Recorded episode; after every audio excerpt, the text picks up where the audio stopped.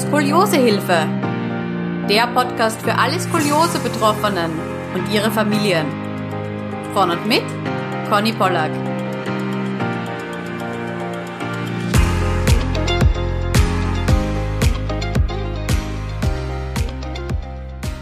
Willkommen zu einer neuen Skoliosehilfe Podcast Folge. Ich freue mich sehr, heute einen Skoliose-Betroffenen zu Gast zu haben, den lieben Maxim. Herzlich willkommen, Maxim. Ja, hallo. Äh, ich freue mich erstmal, dass ich hier sein darf.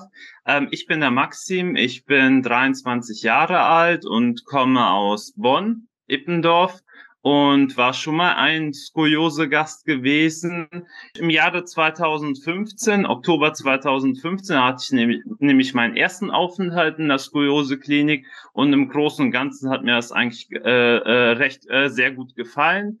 Und äh, genau, und deswegen bin ich mit allem zufrieden. Und äh, in meiner Freizeit treffe ich mich gern mit Freunden, gehe gern zum Sport, also ich, äh, ich gehe äh, oftmals ins Fitnessstudio und äh, tanze auch seit, seit guten, seit äh, äh, etwas mehr als zwei Jahren, genau.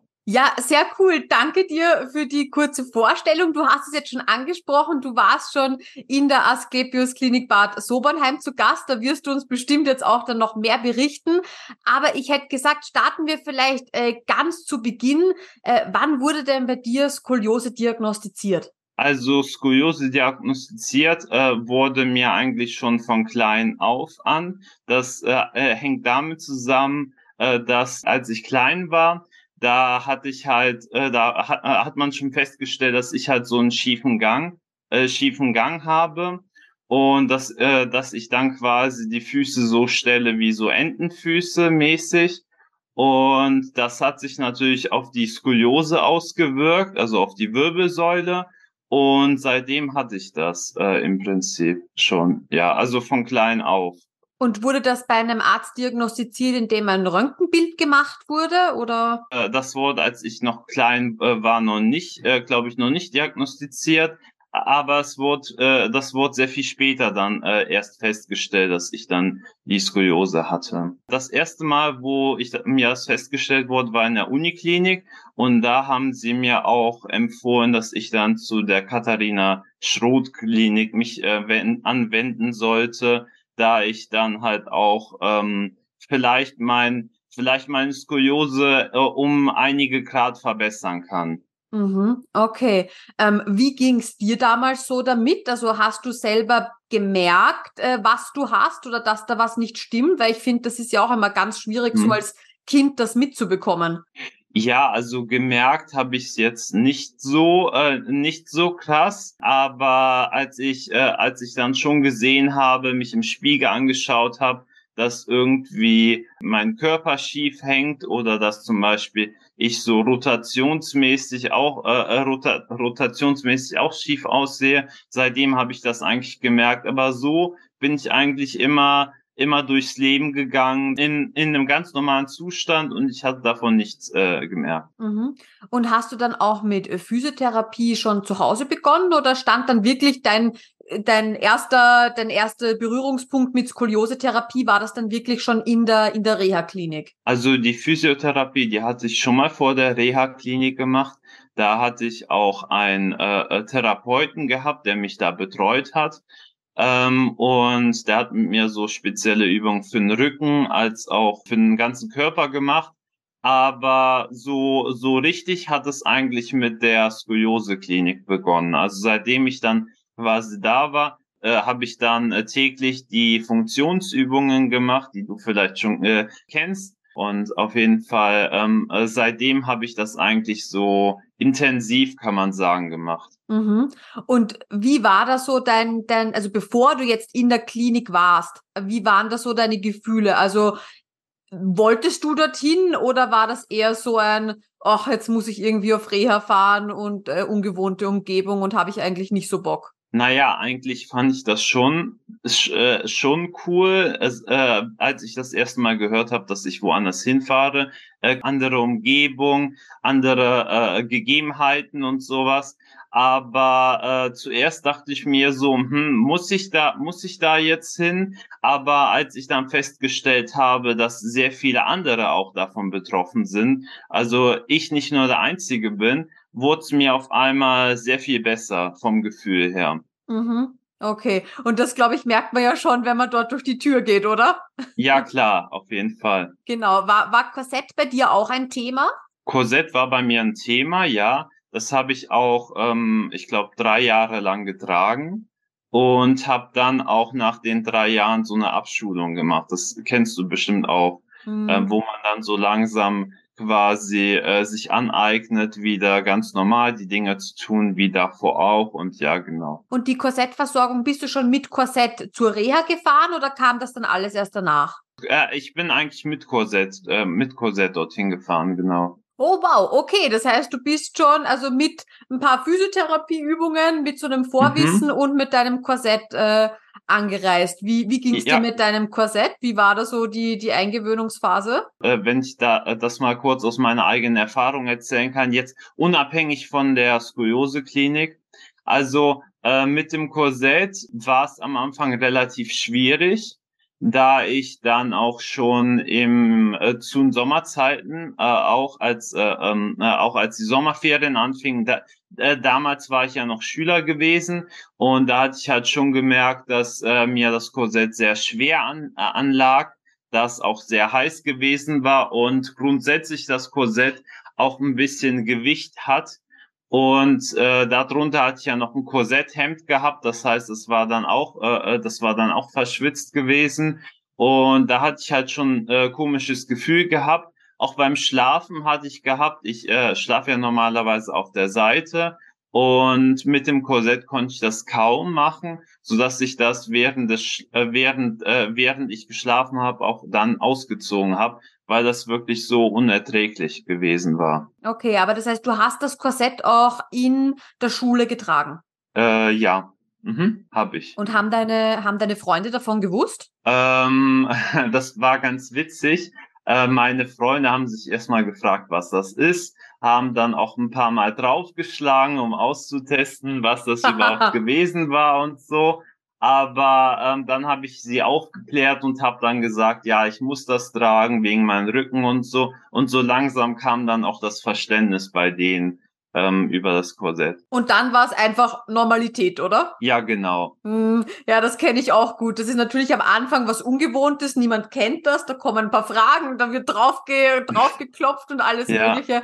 Aber dann irgendwie mit der Zeit ist das halt einfach kein großes Ding mehr. Ja, genau, genau, genau. So war das auch. Würdest du empfehlen, ähm, also hatte das irgendwie auch geholfen mit dem Umgang, weil viele verstecken ihr Korsett ja auch oder versuchen es eben so gut wie es geht zu verstecken und es eben gar nicht zu thematisieren. Ähm, wie ist da deine persönliche Meinung einfach dazu? Mm, also ich denke, wenn man die Leute aufklärt und sagt, was das genau ist, äh, den Grund, warum du das trägst, finde ich schon, dass sie ein Verständnis dafür haben.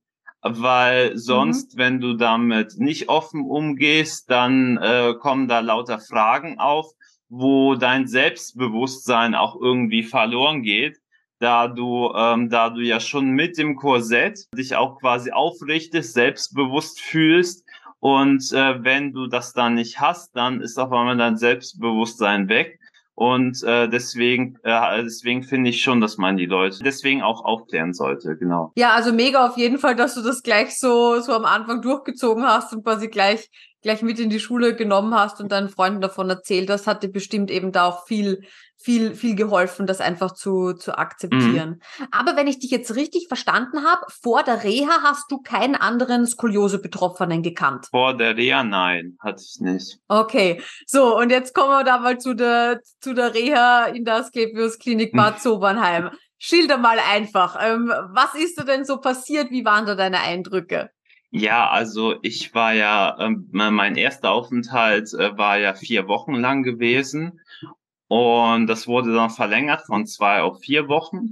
Und ich hatte dort auch immer sehr nette Trainer gehabt, wie zum Beispiel den Philipp, den du vielleicht auch kennst. Ja, na klar. Der, der ist ziemlich witzig und äh, der hat mich auch tatsächlich beim ersten Mal direkt betreut, mich direkt aufgenommen. Und äh, ja, und dann hatte ich auf einmal in der Mensa hatte ich am Anfang noch nicht so viele Freunde gehabt. Da war es auch so gewesen, dass ich dann halt auch am, äh, beim Abendessen, als auch beim Mittagessen, als auch beim Frühstück eher so alleine für mich war und mich noch nicht so dazugehörig gefühlt habe. Mit der Zeit aber äh, äh, äh verging das auch und dann hab, habe ich durch die ganzen Funktionseinheiten mit den ganzen anderen Skoliose-Patienten habe ich dann so langsam Freundschaft gefunden, mit denen ich auch gemeinsam dann ähm, in meiner Freizeit mal nach Frankfurt gefahren bin, mal nach ah. Sobernheim und so. Äh, nee, nicht nach äh, Sobernheim. Äh, in Sobernheim war ich ja schon nach Mainz, genau nach ah, Mainz. Ah,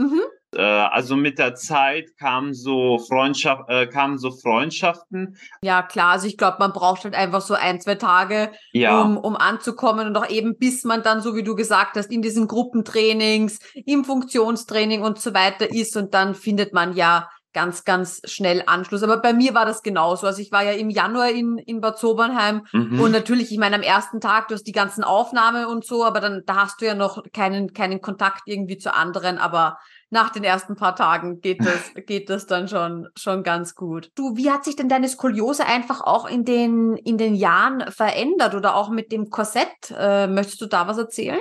Also Bad Sobernheim habe ich dann abgeschlossen und dann ging ich zum Arzt und der Arzt hat gemeint, dass meine Skoliose sich, sich nicht verbessert hat, als auch nicht verschlechtert. Das heißt, es ist im Normalzustand geblieben und das war halt schon für mich so ein gutes Ergebnis gewesen. Äh, hatte ich mich auch erleichtert gefühlt, dass das, äh, äh, dass so die Diagnose dann am Ende war. Das heißt, du hast es quasi mit deinen ganzen Maßnahmen, die du getroffen hast, äh, stabilisieren können. Ja, genau. Was ja auch mal, das muss man vielleicht auch noch mal hier dazu sagen. Ich finde es auch ganz toll, dass du das als als Erfolg auch definierst für dich, weil dass es so bleibt, wie es ist und das im Wachstum ist ein Erfolg. Also ja. wir streben ja immer alle nach, oh, und hoffentlich ist es besser und besser genau. geworden. Nein, es ist auch gut, wenn es, wie gesagt, gleich bleibt und sich und sich nicht nicht verschlimmert hat. Ähm, äh, äh das, was ich auch gesagt bekommen habe, ist, dass man das nicht von Anfang an direkt äh, direkt äh, zum Positiven wenden kann, also quasi die Skoliose, dass sie sich nicht extrem verbessert, sondern halt nur von Zeit zu Zeit stückweise. Mhm. Aber äh, du hast es schon angesprochen, das war halt schon ein Erfolgserlebnis für mich, als ich dann gehört habe, dass es sich sowohl äh, nicht verschlechtert als auch nicht verbessert hat. Super. Ja, und ähm, hast du irgendwie nur so einen Anhaltspunkt für uns vom Kopfwinkel her? Also den misst man ja am Röntgenbild. Wie stark ist deine Skoliose circa? Da kann ich jetzt nichts zu sagen, weil, wie gesagt, das schon äh, sehr lange her war. Vielleicht findest du deine Unterlagen da ja noch. Ja. Ähm, dann geben wir das einfach in den Blogartikel noch mit rein, okay. die, die ungefähren Gradzahlen, damit man sich so als, als Hörer so ein bisschen ein, ein, ein Bild machen ja, kann. Ja, klar, das kann ich machen. Super, danke dir. Ja, das heißt, äh, du kommst von, von Bad Sobernheim äh, nach Hause. Du meintest aber, du hast eben dann auch noch mehrere Korsetts bekommen im Laufe deiner, deines Jugendalters. Ja, also ich habe das immer erneut bekommen. Ich habe das, äh, ähm, ich habe das immer in meiner Uniklinik äh, hier gemacht, die sich in der, äh, die sich in der Nähe von mir befindet. Und da hatte ich eigentlich auch einen guten Orthopäden gehabt, der mir das alles eingerichtet hat und sowas. Und das wurde halt schon, äh, schon immer wieder erneuert. Mein, mein erstes Korsett, das, das mir angepasst wurde, war, Moment, war im Januar 2014. Und von da, von da an wurde, wurde das Korsett immer wieder erneuert und immer wieder verbessert. Genau. Und ähm, hast du dann zu Hause auch noch eine ambulante Physiotherapie gemacht oder auch die Übungen, die du auf Reha gelernt hast, dann weitergeführt oder wird dann so dein, dein Alltag ausgesehen? Die Übung habe ich äh, zwar versucht weiterzuführen, allerdings war mein Zeitmanagement oder mein Zeitplan jetzt sehr eng getaktet, so dass ich das, äh, äh, so dass ich halt weniger Einheiten hatte, wo ich das machen konnte, aber zwischendurch mal habe ich natürlich versucht, auch die Übungen dann äh, fortzuführen, die ich dann halt in äh, Bad Sobernheim auch ähm, beigebracht bekommen habe. Klar, natürlich das, das äh, ganze Spektrum, was man auf einer Reha hat, wo man sich ja wirklich vier Wochen lang nur mit dem Thema beschäftigt und es nichts drumherum praktisch gibt oder nur sehr wenig. Ähm, genau, das kann man natürlich zu Hause nicht fortführen, aber wenn man ein paar äh, freie Minuten hat und sich dann zu Hause mal eben irgendwo auf den Boden haut oder ja. sonstiges ein paar Übungen einlegt, ist das natürlich immer gut. Ich äh, schaue mir, schau mir immer noch die Instagram-Seiten von Bad Sobernheim an und dann sehe ich halt sehr viele Skoliose-Patienten, die das auch versuchen, wirklich auf der Straße zu machen oder bei sich zu Hause oder bei sich zu Hause im Garten. Und das kann ich halt nicht irgendwie, weil ich weiß nicht, ich fühle mich da unwohl bei. Und deswegen ähm, versuche ich halt schon die ganzen Einheiten äh, zu Hause zu machen. Mhm. Aber wie gesagt, aufgrund meines Zeitplanes geht das manchmal natürlich nicht. Ja, genau. Ich denke, eine gute, man muss einfach eine gute Balance finden und so wie du sagst, wenn du dich zu Hause wohler fühlst mit den Übungen, ja, ja, dann machst du halt zu Hause. Man muss sie ja nicht unbedingt am Strand oder nee. auf der Straße genau. oder sonstiges machen. genau. Sehr cool. Ja, so, und das heißt, du warst quasi immer bei deinem äh, Orthopäden in Behandlung, ja. hast deine, hast deine Korsetts auch weiterbekommen. Mhm. Ja, und ähm, wann kam dann der Punkt, wo es geheißen hat, okay, jetzt schon langsam könnte man ans Abschulen des Korsetts denken? Dann müsste das irgendwie 2017 äh, äh, äh, müsste ich das abgeschult haben. Mhm. Wie, wie alt warst du damals? Ich bin 2000 geboren, das heißt, ich war damals auch 17 gewesen. Okay, wie ging es dir da damit? Äh, war das so ein kontinuierlicher Prozess? Mm, inwiefern kontinuierlich? Dass du wirklich versucht hast, es jetzt nicht so von einem Tag auf den anderen einfach wegzulassen oder innerhalb einer Woche oder so, sondern wie lange hat der ganze Prozess gedauert, wirklich ähm, das Korsett abzuschulen? Ach so, äh, wie lange? Ja, das hat so stückweise, äh, stückweise geklappt. Also ich hatte es zum Beispiel, ähm, ich musste es ja 24 Stunden tragen und dann war es so, dass ich das versucht habe, so meine Zeiten zu minimieren. Also 16 Stunden, dann halt auf 12 Stunden und dann immer weiter. Und dann habe ich das versucht, äh, äh, stückweise dann quasi abzuschulen. Mhm. Und wie ging's dir damit? War das einfach kein Problem für dich? Oder? Nee, das war kein Problem für mich, nee. Da, das war dann, um ehrlich zu sein, auch vielleicht äh, in gewisser Weise eine Erleichterung, da das ja. Korsett, wie ich schon am Anfang angesprochen habe, schon sehr schwer war. Ähm, äh, allgemein auch sehr erdrückend, weil es ja beim Korsett ist es ja so, dass du einige Druckstellen hast, die dich versuchen dann in die richtige Richtung zu führen. Ja, da ist man dann auch schon froh, oder? Wenn man dann sagt, okay, sehr schön, ich kann es jetzt abschulen. Ja, und, auf äh, jeden Fall. Kann ich mir gut vorstellen. War bei mir auch so. War bei mir auch so damals, ja. Ja, und wie geht's dir jetzt mit deiner Skoliose? Ja, jetzt mit meiner Skoliose geht's mir, äh, geht's mir halt wie davor, wie davor auch schon gut. Ähm, ich äh, kann aber einige Übungen gar nicht machen zum Beispiel wie auf dem Laufband laufen, da ich ja noch diese Rotation habe und weil ich ja auch schon so einen äh, komischen Gang einlege, deswegen geht das, äh, fällt das schon mal raus. Aber so geht's mir, ähm, äh, geht's mir schon gut. Also ich versuche im Alltag äh, bestens klarzukommen und das klappt. Die Umsetzung klappt auch meistens. Und genau. Und deswegen würde ich halt schon sagen, dass ich im guten Zustand bin derzeit. Mhm. Okay, das heißt, wenn ich dich richtig verstanden habe, dass mit dem Laufband, das ist quasi von dir eine, eine Vorsichtsmaßnahme, dass du sagst, du hast halt noch eine Rotation, ja, also genau. äh, sprich Lendenberg, äh, Rippenberg mhm, und genau äh, du das. möchtest halt ein paar Sachen, wo du schon merkst, okay, du kannst es irgendwie nicht so gut stabilisieren oder so, diese einfach meiden. Ja, genau, genau. Mhm. Ja. Okay, ja. Korrekt. Ja, aber das klingt nach einem äh, skoliosegerechten Alltag, würde ich sagen. ja, definitiv, definitiv.